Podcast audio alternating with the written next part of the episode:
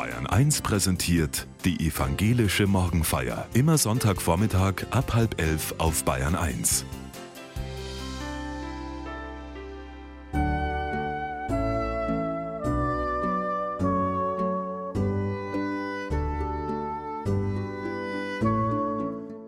Werte vermitteln.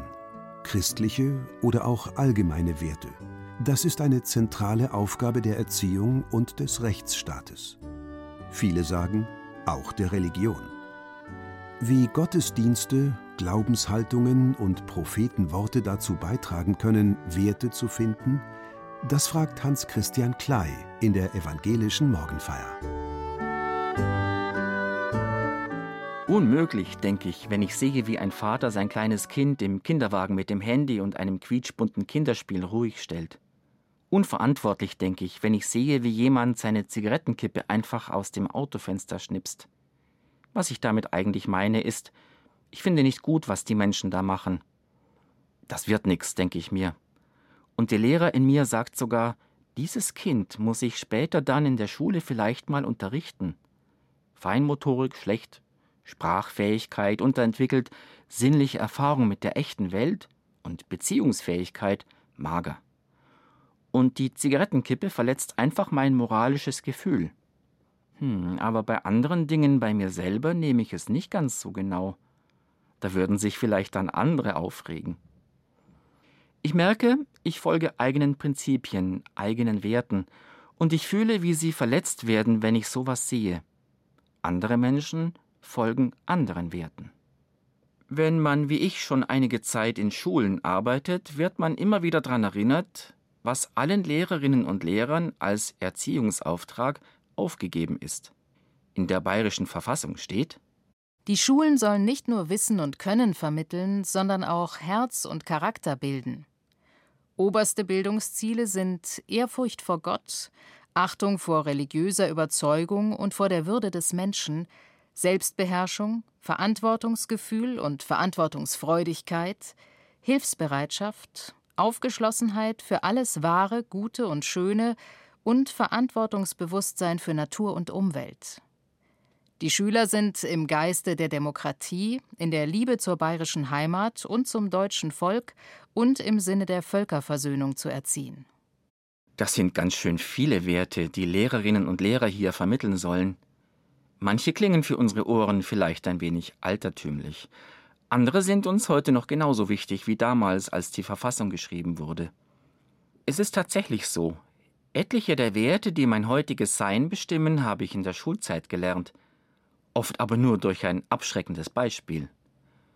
So wie mein Mathelehrer wollte ich auf keinen Fall werden, er war kleinlich und konnte ziemlich gemein sein. Auch kaputte Toiletten und beschmierte Wände tragen zur Werteerziehung bei, Sie vermitteln, dass Schule eigentlich unwichtig ist. Wenn wir Schulen als lebenswerte Lernorte gestalten, nicht nur das Nötigste reparieren, unterstützt das die Werteerziehung.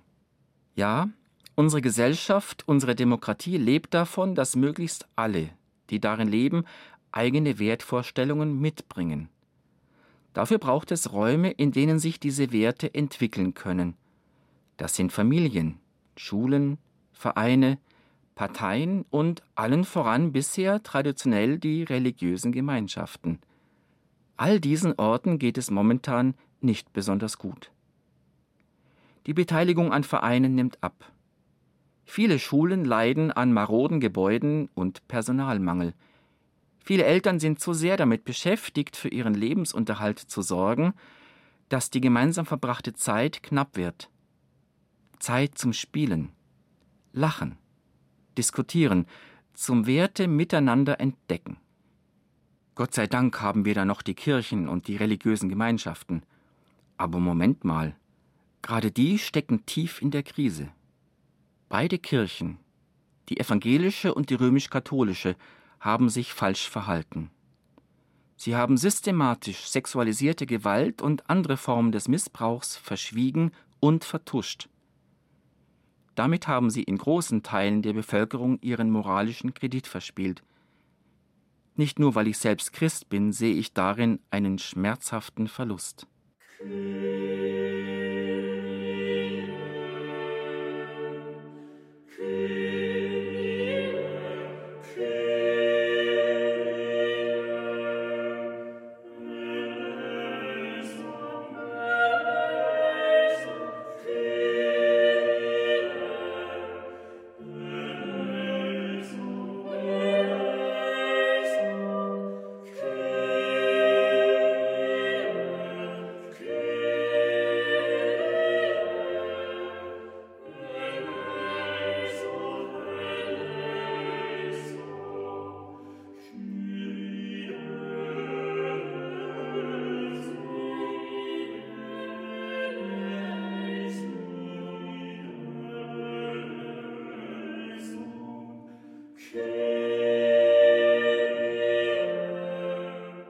Bin fest davon überzeugt, dass wir in unserer Gesellschaft und in der Welt, soweit wir sie wahrnehmen, eine gute und sinnvolle Werteorientierung brauchen. Vieles steht gerade auf der Kippe. Der weltweite Friede ist bedroht und das Klima leidet unter den Folgen des industriellen Wachstums. Beide Entwicklungen treffen jetzt schon viele Menschen hart und es werden noch viel mehr werden, die dann ihre Heimat verlassen und woanders nach einem besseren Leben suchen. Die allgemeine Unsicherheit wiederum gefährdet die Demokratien in vielen Ländern und macht sie anfällig für radikale Tendenzen. Liebe Hörerinnen und Hörer, das ist sicher alles nicht neu für Sie und auch die Frage nicht, wie kriegen wir das wieder hin? Ich bin grundsätzlich eher optimistisch gestimmt, aber die eine Frage lässt mich nicht los. Woher nehmen wir für uns und unsere Gesellschaft die nötigen, tragfähigen Werte, die uns helfen können, Schritt für Schritt von dem Abgrund zurückzutreten, vor dem wir im Moment stehen? Auch zur Zeit des Propheten Amos scheint etwas mit den Werten fundamental schief zu gehen. So spricht Gott der Herr Ich bin euren Feiertagen gram und verachte sie und mag eure Versammlungen nicht riechen, und wenn ihr mir auch Brandopfer und Speiseopfer opfert, so habe ich keinen Gefallen daran und mag auch eure fetten Dankopfer nicht ansehen. Tu weg von mir das Geplärr deiner Lieder, denn ich mag dein Harfenspiel nicht hören. Es ströme aber Recht wie Wasser und die Gerechtigkeit wie ein nie versiegender Strom. Gott hasst also Gottesdienste? Was stimmt mit den Gottesdiensten nicht? Halten sich die Feiernden nicht an die göttlichen Vorgaben? Doch und wie sie sich daran halten, sie übertreffen diese sogar mit extra fetten Opfern. Aber der Gottesdienst bleibt im Alltag ohne Widerhall, er berührt die Gläubigen nicht, verändert sie nicht. Im Verhalten gegenüber den Schwächsten sieht man, ob der Gottesdienst recht war. Gott, so die einhellige Meinung in der Bibel, ekelt sich regelrecht vor Gebeten, Gesängen und Gottesdiensten, wenn nicht gleichzeitig die Gesellschaft von seinen guten Geboten durchdrungen ist. Es ströme aber Recht wie Wasser und die Gerechtigkeit wie ein nie versiegender Strom.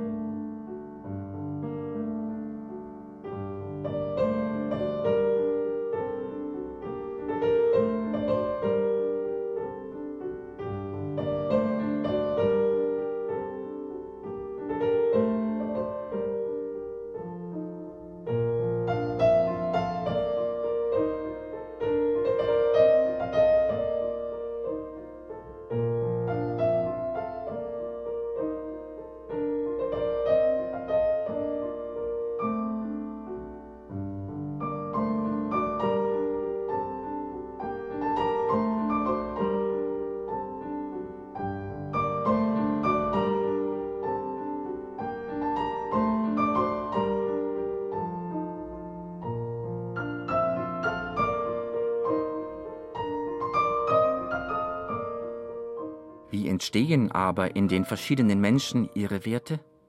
Woher nehmen sie die Überzeugung, dass dies zu tun gut, jenes aber schlecht wäre? Der Philosoph Hans Joas hat dazu, wie ich finde, ein paar sehr kluge Überlegungen angestellt. Er sagt, dass für eine Werteerziehung das Mittel der Moralpredigt nichts hilft. Menschen halten sich ja nicht an Werte, nur weil man sie ihnen vorbietet. Nein, jeder Mensch muss für sich seine eigenen Werte entdecken. Joas beschreibt eine besonders intensive Art des Erlebens, das zu einem Ergriffensein führt. Der Mensch wird von seinem Erleben ergriffen und erfüllt. Nach solch einer Erfahrung ist der Mensch in seinem Innersten an Werte gebunden, die für ihn in seinem eigenen Erleben wichtig und einsichtig geworden sind. Werte müssen immer erlebt werden, bevor sie wirksam werden können. Ein Beispiel. Da bin ich ein Kind, gehe mit offenen und neugierigen Augen durch die Welt und bin begeistert. Hier kriecht ein Wurm. Wie macht er das? Ich nehme ihn in meine Hand, spüre auf seiner Unterseite zwei Reihen unsichtbarer Borsten, mit denen er sich am Untergrund abdrückt. Ich spüre die Kraft des Muskelschlauchs, der den ganzen Wurm umgibt. Er drückt meine kleinen Finger auseinander, mit denen ich ihn versuche festzuhalten. Seine glitschige Haut hilft ihm dabei, dem Gefängnis meiner Hand zu entkommen. Ich lasse es zu. Seitdem sind Würmer für mich mehr. Nicht das, was sie für die meisten anderen Leute sind, die finden Würmer eklig, ich weiß. Auch meine Mutter hatte damals Schwierigkeiten, sich mit meiner besonderen Vorliebe für Würmer zu arrangieren. Ich aber bin seit meinen Kindertagen allen kleinen Tieren, besonders aber den Würmern, eng verbunden. Sie zu erhalten und zu schützen, ist für mich zu einem bleibenden Wert geworden. Hans Joas schreibt weiter, dass solche besonderen Erfahrungen oft im Rahmen der Religion ihren Raum haben. Wenn Menschen gemeinsam beten, wenn sie sich für etwas einsetzen oder wenn sie still sind, auf Gott lauschen, dann wachsen tief in ihnen Liebe und Barmherzigkeit.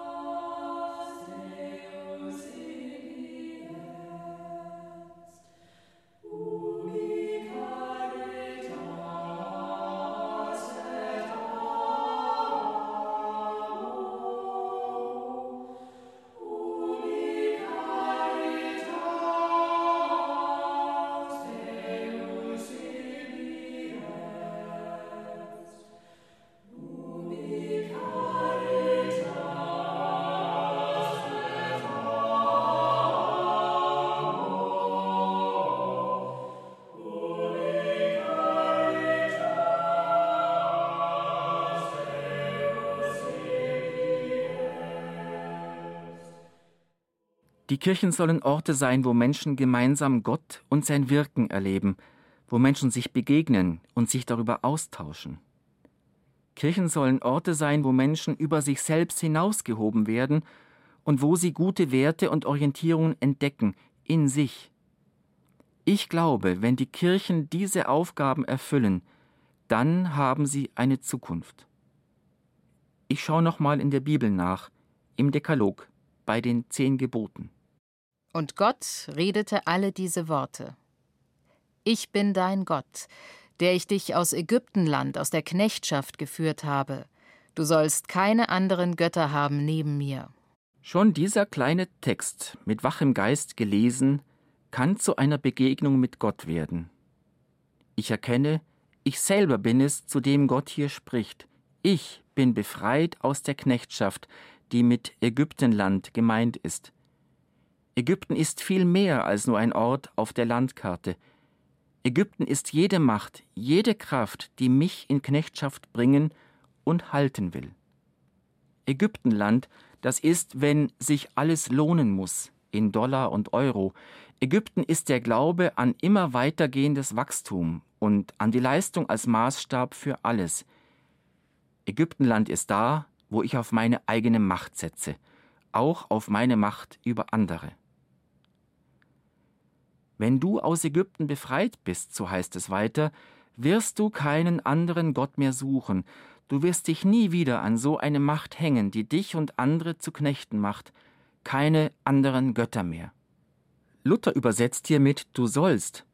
Das ist gleichzeitig zu schwach und zu stark, denn dieses du sollst muss einem kein anderer mehr sagen, wenn man das erlebt hat, den Gott der Freiheit und die Freiheit der Befreiten.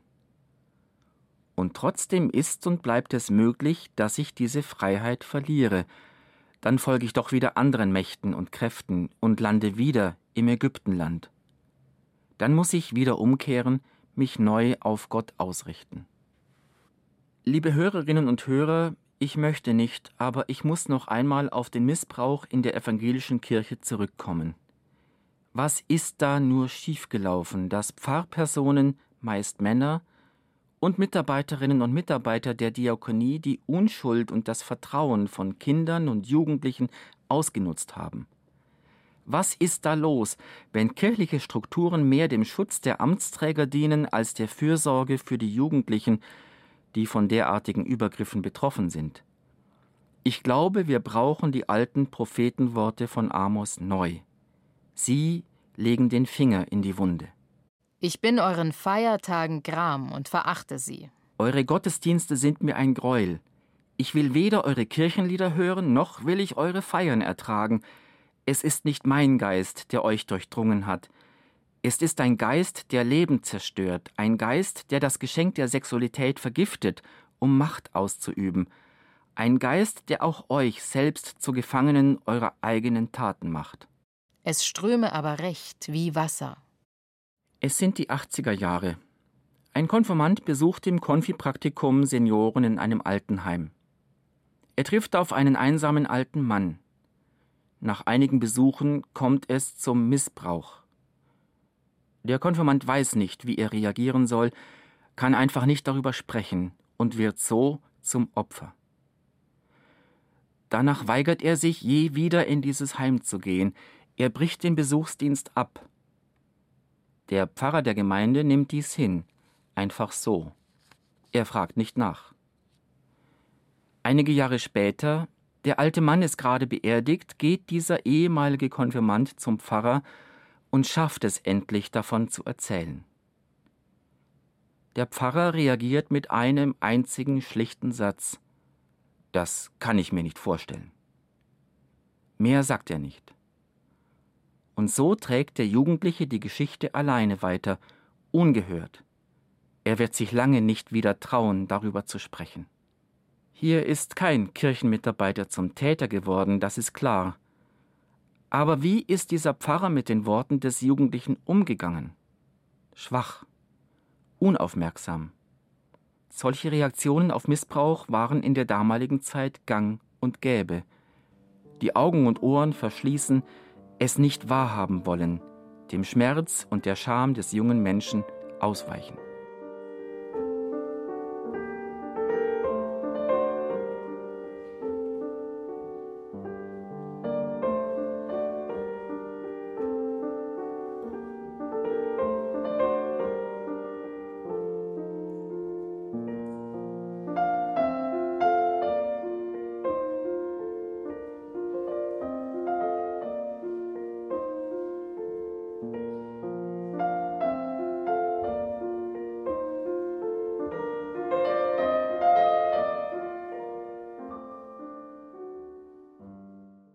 Ich lese einige Seiten in der Studie zu Missbrauch in der evangelischen Kirche und mir fällt auf, ganz viele Betroffene erzählen erst Jahre oder Jahrzehnte später.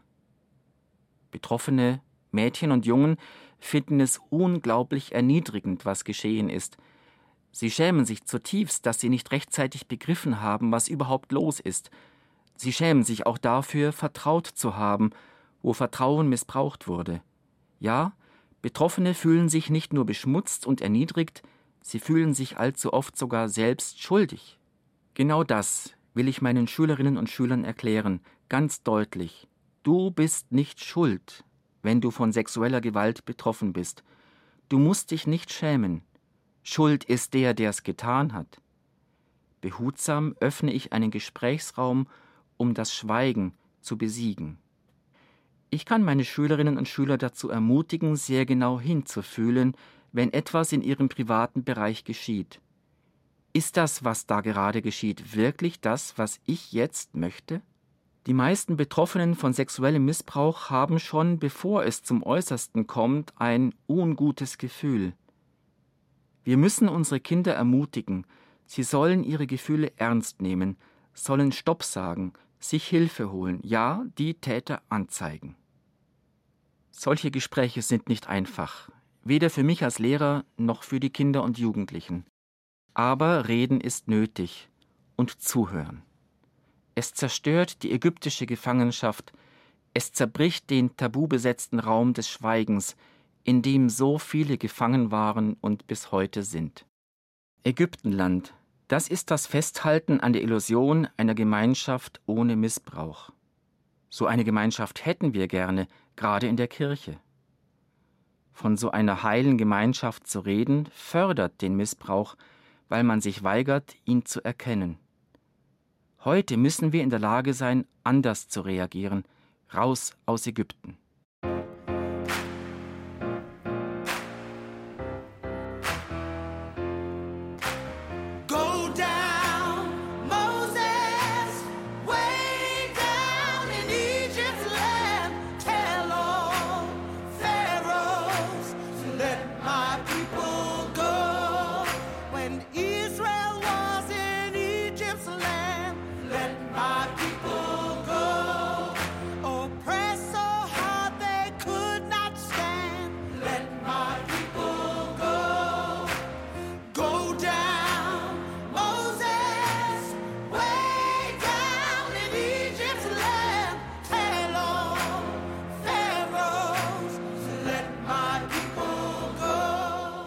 Erlebnisse, so sagt Hans Joas, führen zu Werten.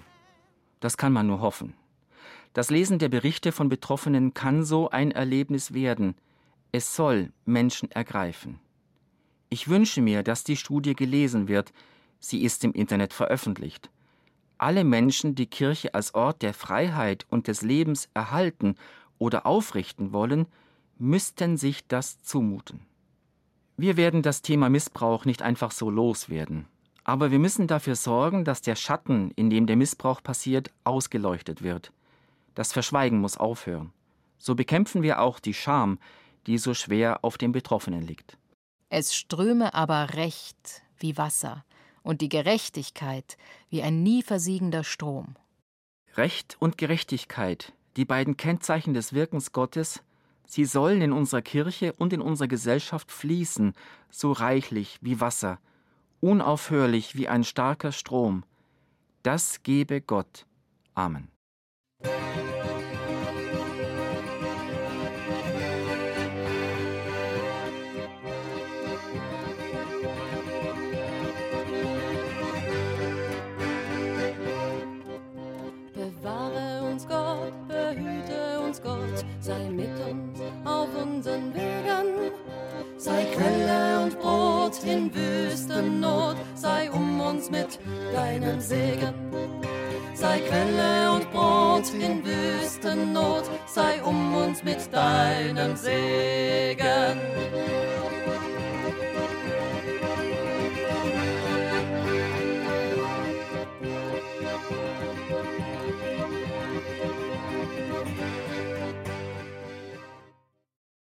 Vater unser im Himmel, geheiligt werde dein Name, dein Reich komme, dein Wille geschehe wie im Himmel so auf Erden.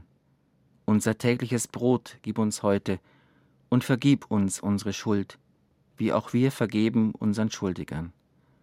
Und führe uns nicht in Versuchung, sondern erlöse uns von dem Bösen. Denn dein ist das Reich und die Kraft und die Herrlichkeit in Ewigkeit. Amen. Der Herr segne dich und behüte dich. Der Herr lasse leuchten sein Angesicht über dir und sei dir gnädig. Der Herr erhebe sein Angesicht auf dich und gebe dir Frieden.